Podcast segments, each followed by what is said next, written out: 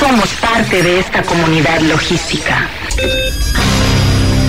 Somos lo que siempre nos propusimos. Hemos logrado llegar a donde nadie ha llegado. Somos el punto de acceso, un sistema informativo, una plataforma donde los acontecimientos se develan y la comunicación tiene apertura. Somos la voz del comercio exterior. Tiempo logístico. Tiempo logístico. Boys, Superstar DJs. Here we go. Hey girls. Hola, ¿qué tal amigos? Eh, mi nombre es Paco Tobar y tengo el honor de presentar, conducir y proyectar este programa. Bienvenidos a Tiempo Logístico, la voz del comercio exterior. El primer programa en todo el país en especializarse en el comercio exterior, la logística, el transporte, las aduanas y por supuesto que también los puertos. Estamos listos, como siempre, para recibir eh, la información de los expertos en todo el país en esta materia. Y hoy tenemos eh, aquí a mi lado la conducción especial del maestro Omar Arechiga de Alba, que nos acompaña a lo largo de esta hora especial de comercio exterior. Bienvenido, mi querido Omar. Gracias Paco, saludos al auditorio. Muchísimas gracias a él por su colaboración, un especialista en la materia. Y bueno, eh, en este programa el día de hoy, entre, dentro de sus tres segmentos, eh, vamos a ver en el tercer segmento el tema de Doda Pita, la implementación, por supuesto con un especialista en aduanas y comercio exterior y también es directivo de Craftesh, el licenciado Alejandro Yescas. Eh, en el segundo segmento vamos a hablar un poco con los expertos y amigos de Amoret K9 de relacionada a la seguridad ejecutiva y su importancia su importancia, perdón, en el medio logístico. Y bueno, hay un tema súper interesante del cual estábamos ahorita platicando Omar y yo, eh, que vamos a llevar a cabo en este primer segmento, y es el significado en términos prácticos de la denominada revalidación de conocimiento de embarque. Y bueno, eh, ¿quién más que nuestro querido amigo y maestro desde el bello puerto de Veracruz? Pepe Rodríguez, él es académico, consultor, instructor y conferencista en comercio exterior. Mi querido Pepe, bienvenido otra vez a Tiempo Logístico. Muy amable, muchísimas gracias, mi estimado Paco. Eh, es un gusto escuchar tu voz y saludo también a tu compañero de esta mesa, a don Omar Arechiga, que lo acabas de mencionar. Saludos. El gusto, pero ya tendré la oportunidad. Muy amable también este, a ti por invitarme y aquí estamos listos y a la orden. Bueno, pues este, la verdad que eh, te vas a llevar eh, un grato, una grata sorpresa con Omar, que tiene eh, bastantes conocimientos, el maestro también en toda esta materia. Pero es un asunto que a nosotros nos interesa también eh, saber eh, todo este tema, ya que bueno, pues este tiene mucho, muchas aristas de dónde tocar, qué hablar y bueno y sobre todo, eh, pues queremos escucharte a ti, cómo nos los puedes presentar este tema y ya lo vamos desmenuzando nosotros también desde este lado. Muchísimas gracias. Pues creo que fue muy atinado el tema de mencionar en términos prácticos, porque esta, situación de la revalidación se ha querido desmenuzar, incluso ha llegado hasta la hasta el Congreso de la Unión, ha sido motivo eh, recientemente de pues de, unas iniciativas de ley el- el- una, una senadora que tenemos acá en el puerto de Veracruz escuchó a los agentes aduanales y llevó la ponencia, pero se han enfrentado a, a otro a otro monstruo, ¿no? Como es la voy a, a mencionarlo aquí el, el- el- los líderes de los de los navieros, ¿no? Eh, que básicamente en esa parte se han se han resistido. Lo, lo importante aquí es que hemos avanzado hemos avanzado. Yo creo que aquí no hay ni triunfadores ni, ni vencidos. Simplemente creo que ya no forma parte eh, el tema de una por ejemplo, el tema de una aduana sin papeles, con el hecho de tener que estar eh, haciendo la revalidación. La revalidación es un verbo que tiene muchos significados, pero que en, el- en la materia aduanera implementa un trabajo administrativo extra Claro. que, que ya se ha reducido a lo mejor, pero que no sigue la tónica de la dinámica del comercio internacional, porque en los demás puertos del mundo no existe la revalidación, existe la liberación del conocimiento de embarque como título de crédito que es, pero aquí el tema es que nos, nos han tomado a través de este documento llamado conocimiento de embarque, pues para hacernos manita de puerco, ¿no? A los actores del comercio exterior. Entonces, a lo mejor si, por ejemplo, el agente aduanal la consolidadora que maneja ese embarque, el cliente, tiene algún tema de, de demoras de contenedores, de alguna situación, resulta que, que, se, que la naviera en ese momento se vuelve tu justiciero. Y entonces, por eso menciono lo de la manita de puerco, ¿no? Porque no sé si hasta ahí vamos bien, porque las aristas son estas. Como tal, el conocimiento de embarque que ampara las mercancías es un título de crédito. Los títulos de crédito pueden amparar generalmente dinero, es a lo que más estamos acostumbrados, pero la materia de comercio puede amparar bienes. En este caso, al agente aduanal, que es al que se le puede revalidar, porque no se revalida a favor del, del de la mercancía, sino del agente aduanal de la operación, es se le mete en ese embrollo administrativo. Es una cosa o es la otra. Afortunadamente ha evolucionado, te digo, y ya se está empezando a hacer de manera electrónica pero se está empezando a hacer de manera electrónica a través de otro documento que no es un título de embarque, que es el Seaway Bill, en donde las líneas navieras es a lo que más han llegado, digamos que a conceder, ¿sí? a, ya no tener ese puesto en el organigrama de la agencia donal que era el revalidador, aquella persona que salía en las mañanas con su portafolio lleno de conocimientos originales para ver los ETAs que ya habían arribado y estar tomando ese famoso sello. El título del tema todavía no lo toco, pero ahorita estamos hablando de eso. Autoridad aduanera tan tomó conciencia de que esto era un proceso innecesario que desde el año 2013 eliminó del artículo 36 de la ley aduanera la obligatoriedad de revalidar tanto el conocimiento de embarque como la guía aérea como un requisito que tenían que estar adjuntos al pedimento. Simplemente eliminó esa situación. Pero por otro lado, la ley de navegación y comercio marítimo le sigue dando potestad a los navieros de pero no bajo el deber, sino bajo el podrán revalidar los conocimientos de embarque, pero una cosa es poder y otra cosa es deber. Entonces, no sé si hasta aquí, Paco... Eh, vamos bien, vamos muy bien, el entendido vamos muy bien y eso a pesar de que eh, desde el año 2013 ya no está nombrada dentro de la ley aduanera. ¿eh?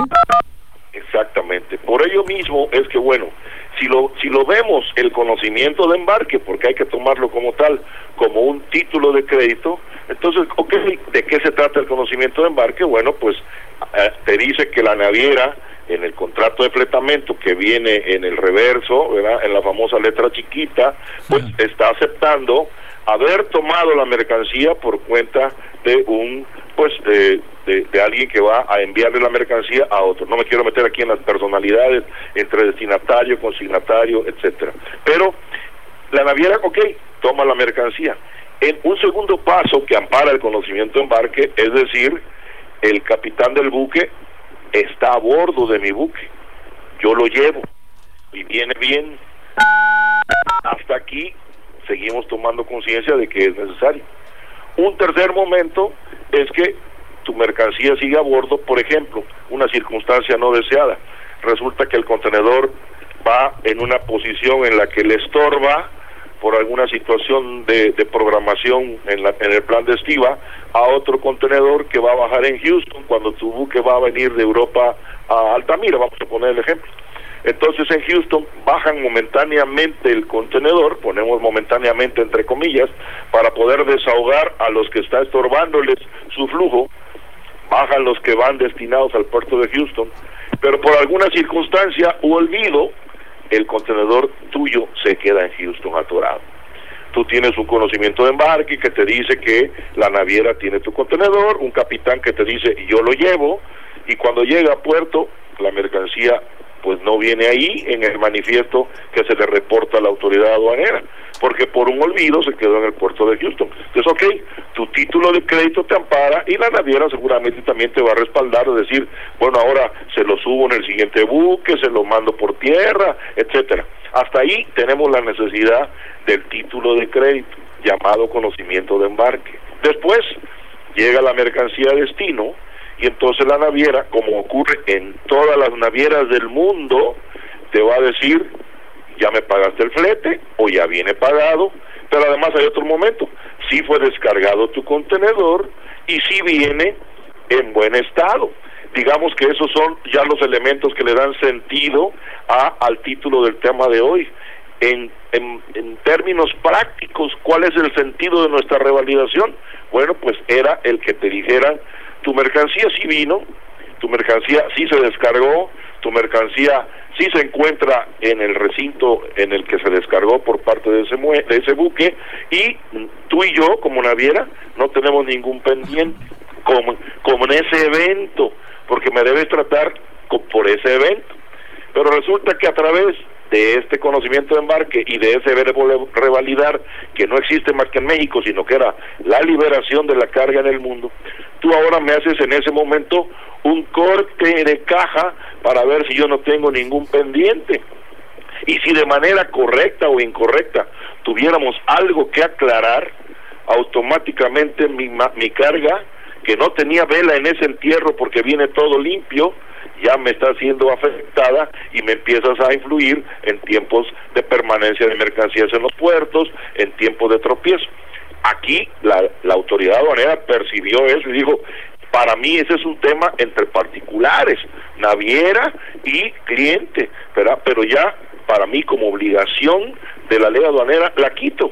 Y entonces tenemos ocho años sin esa obligatoriedad, pero que no nos lo hemos podido quitar en la práctica porque sigue siendo un paso administrativo que las líneas no aceptan conceder bajo el mismo nombre de revalidación. E insisto, somos el único país del mundo en donde existe este verbo para el tema de la liberación de los embarques. En los demás tiene la traducción del, del- de la fonética en inglés que es release, que es liberar, pero donde no se involucra esta situación de hacerme un corte por cada documento que yo. Y tan es así que no se involucra que aquí se adoptamos esa parte.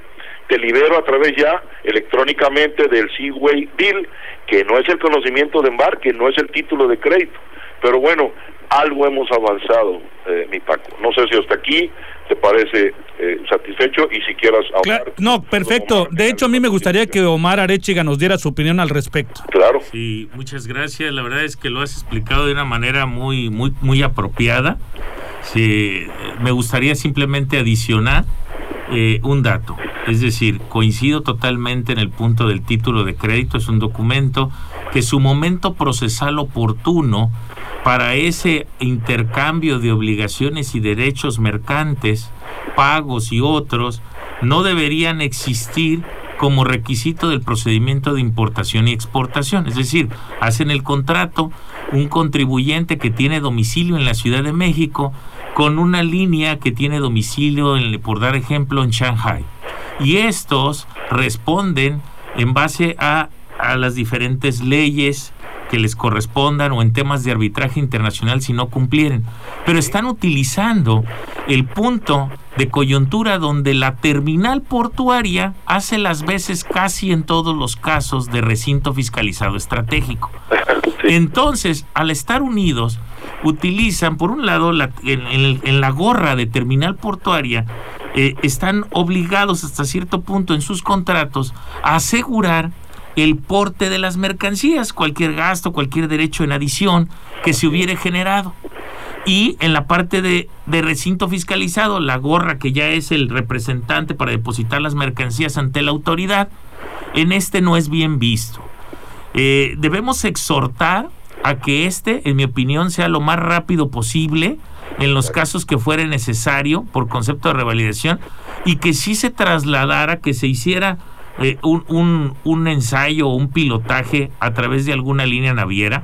Entiendo que es más fácil tenerlos a todos replegados contra la aduana, donde tienen un costo logístico maniobra, donde se sienten amenazados y tienen que allanarse a pagos justos e injustos para poder retirar sus mercancías.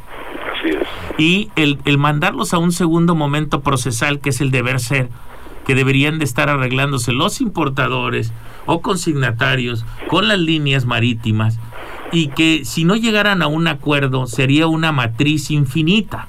Sí. ¿Por qué? Porque ya sería un tema de arbitraje internacional en el que México tiene grandes árbitros, pero este no por temas de costo hay unos que sí cumplen y otros que no cumplen.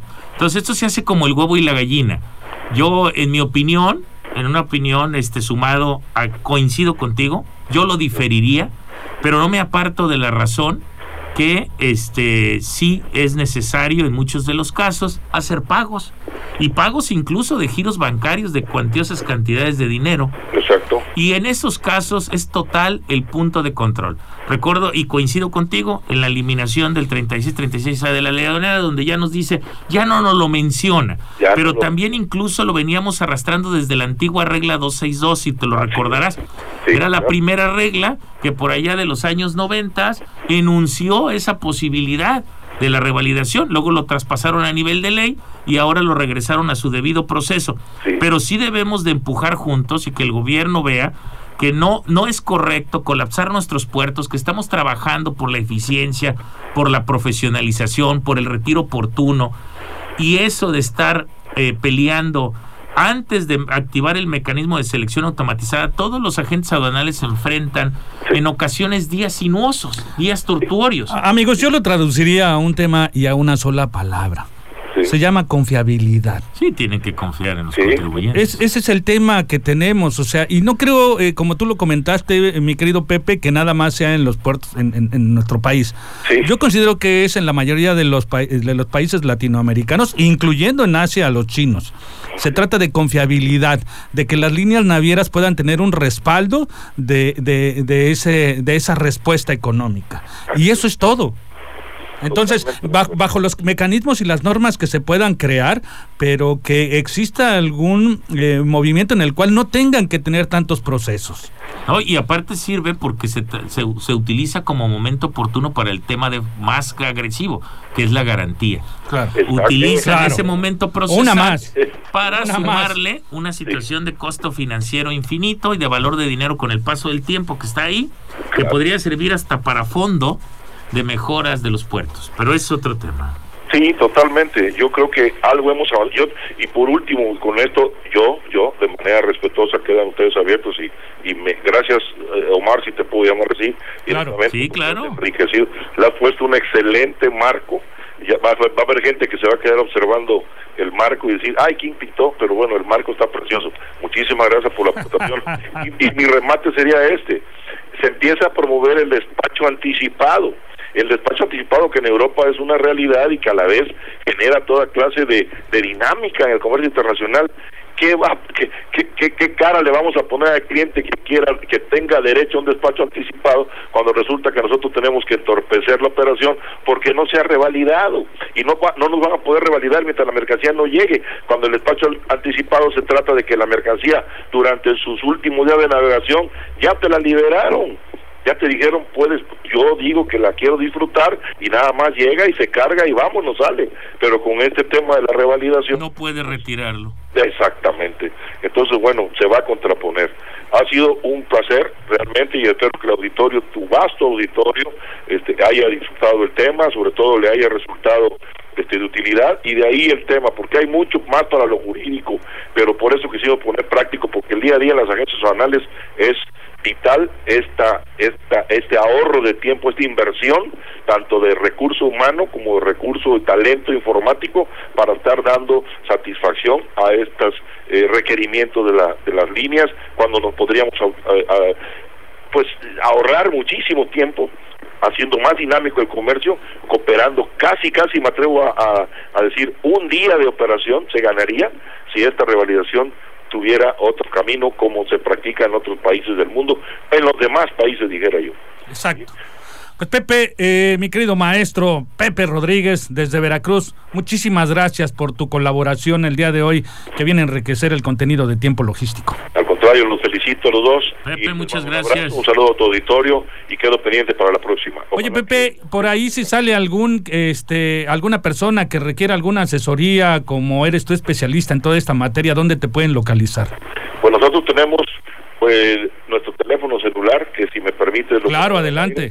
Para la capacitación, sobre todo que es la parte, así como la ley 8020, la capacitación se ha vuelto para mí esa actividad ahorita con, en tiempos de pandemia, es el 2291 61 07 48. ¿Lo re- lo repites? Y a la vez tengo mi, pues mi Twitter que se llama arroba profe Aristides, así me, mi segundo nombre. Arroba profe arroba Aristides. profe Aristides. Y ahí mi segundo nombre es Aristides para Parece que... Con ese cariño. Y ahí Ok. están tus órdenes. Muy bien, Pepe. eh, repite tu número telefónico, por favor. 2291-610748. Será un placer atenderlos y estoy obviamente autorizado por la Secretaría del Trabajo y Previsión Social para que mis diplomas sean de reconocimiento como capacitador en todos los pasos del proceso de despacho aduanero de las mercancías. Pepe, pues un placer, de verdad. Muchísimas gracias y un saludo hasta Veracruz. ¿Cómo está el clima por allá? Afortunadamente esta tarde un poquito mejor que otros días. La humedad es la que a veces nos traiciona y, y nos da calor, pero el sol hoy se aquietó, estuvo tranquilo. Vete a los portales, mi Pepe, vete a los Eh, portales. Ojalá Sí. quien quiera, quien te oyera. Tan delicioso que se come un verdadero puerto ciudad también, muy ¿Verdad? bonito. Sí, gracias a Dios. Cuando las cosas están normales, se disfruta mucho este, este tema. Muchísimas gracias. Un abrazo. Abrazos hasta Veracruz. Eh, eh, Omar y muchísimas gracias a mi Paco. Abrazos, Un abrazo. hermano. Hasta el auditorio, que estén bien. Hasta luego. sí. Hasta luego. Pues un tema muy interesante, mi querido Omar, de Sí, verdad que es sí. un tema que yo creo que sí deberíamos de darle continuidad en otro momento para poder escudriñar un poquito todos los aspectos de investigación que se refiere, incluyendo eh, los trabajos que han hecho en el Instituto de Investigación de Estrategias de la Armada de México, que vienen temas muy interesantes con respecto a esto, dentro de nuestro propio país, que denominan como eh, eh, pues un proceso eh, que no debería de existir. No, pues es un tema mercantil que está colocado en un punto de control aduanero. Entonces sí, sí tiene mucha posibilidad a que juntos establezcan estrategias con estos estudios que estuviste analizando muy asertivamente de, de este Instituto de la Armada. Pues la verdad es que eh, hay posibilidad para hacer un esfuerzo conjunto con las autoridades y, y empujar un cambio de fondo. Correcto. ¿Nos vamos a un corte? ¿Te parece bien? Sí, claro que sí. Nos vamos a ir a un corte y vamos a regresar con un tema interesante. Recuerden que siempre tocamos temas que le pueden ayudar a la logística, al comercio exterior, al transporte, a las aduanas, a los puertos, por supuesto. Y vamos a hablar eh, un poco de la seguridad ejecutiva y su importancia en el medio logístico con los expertos en la seguridad con Amoret, Amoret K9. Vamos a regresar en unos instantes, nos vamos con nuestros patrocinadores y no le cambie porque está usted en tiempo logístico. Somos la voz del comercio exterior. Tiempo logístico. Tiempo logístico. Permanece con nosotros.